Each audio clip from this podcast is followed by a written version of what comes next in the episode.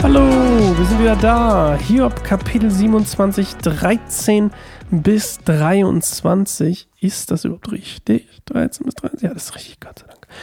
Wir lesen heute wieder Hiob und ähm, jetzt geht es so ein bisschen darum, dass, ähm, wie soll man sagen, er geht nochmal so ein bisschen darauf ein, dass ähm, er nochmal über das Schicksal der Gottlosen spricht, könnte man sagen. Das ist vielleicht die beste Zusammenfassung von den Sätzen, die ich mir hier aufgeschrieben habe. Also er spricht eigentlich nochmal ganz ähm, deutlich über das Schicksal der Gottlosen, über den, den Lohn eines gottlosen Menschen und ähm, das Erbe der Tyrannen.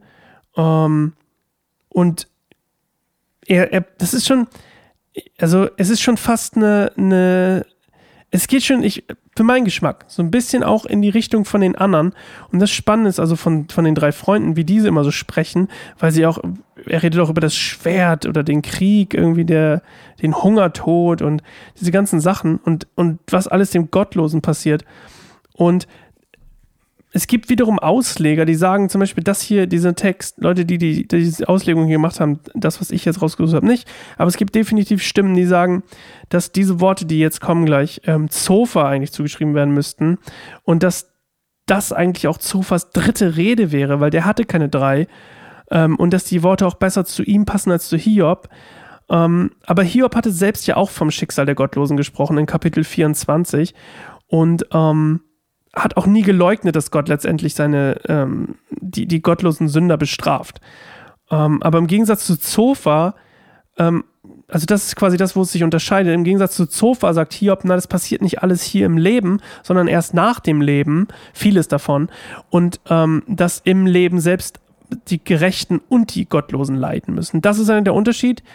Und ähm, deswegen zumindest in der Sache, die ich hier gelesen habe, wird das hier auch Hiob zugeschrieben. Also, wir hören das mal mich und ähm, ja, bis gleich. So wird Gott mit dem brutalen Menschen verfahren.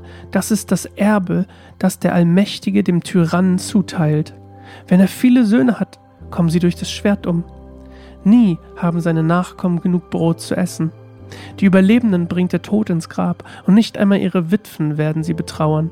Der Gottlose häuft vielleicht Silber an wie Staub und sammelt Stapel von Kleidern, doch mehr als zusammenraffen kann er nicht. Seine Kleider wird der Gerechte tragen und sein Silber wird der Unschuldige verbrauchen. Das Haus, das er baut, ist zerbrechlich wie Spinnengewebe, wackelig wie eine Schutzhütte aus Zweigen. Reich geht er zu Bett und hat noch alles, was ihm gehört. Doch wenn er aufwacht, ist nichts mehr da. Der Schrecken überfällt ihn wie eine Flutwelle und in der Nacht greift ihn ein Wirbelsturm. Der Ostwind hebt ihn hoch und trägt ihn davon. Er fegt ihn weg von seinem Wohnort. Erbarmungslos stürzt sich Gott auf ihn, während er verzweifelt versucht zu entkommen. Doch die Menschen klatschen seinetwegen spöttisch in die Hände und pfeifen ihn an seinem Wohnort aus. Ja, das sind ja auch immer im Moment sehr ich bin ja gar nicht sicher, ob ich das immer. Ich mache es nachher gleich beim nächsten Mal wieder andersrum. Ich erzähle mal ganz viel vorher und dann hört ihr es. Ich bin mir immer noch nicht sicher, was am besten ist. Ich würde immer noch gern Feedback dazu bekommen. Sascha hat baum.org. Dazu habe ich nämlich noch gar kein Feedback bekommen. Ob es euch besser gefällt, dir besser gefällt, wenn es vorher erklärt wird und ihr es dann hört oder lieber vorher hören und dann erklären. Ähm, bei manchen habe ich das Gefühl, bietet sich ähm, ein bisschen besser an, dann davor drüber zu sprechen, ähm, weil es nicht so diesen ähm, Erklärbedarf gibt. Zum Beispiel bei der hier gibt es eigentlich nicht so viel zu klären. Ähm, bei Luther stand mit den Händen klatschen und zischen ähm, ein Ausdruck von früher für ähm, sich über jemanden lustig zu machen. Bei Neues Leben stand das jetzt nicht so. Da wird es ein bisschen deutlicher geschrieben, dass er sich über sie lustig macht, beziehungsweise ähm, dass sich über den Gottlosen lustig gemacht wird. Nicht, also, na, wobei ja Hiob auch immer wieder eigentlich sagt, dass vielleicht seine drei Freunde gottlos sind. Aber ähm, das sagt er zumindest nicht so direkt. Wir hören uns morgen wieder neue Folge, neues Glück. Ich bin Sascha, freue mich auf morgen. Bis dann. Ciao.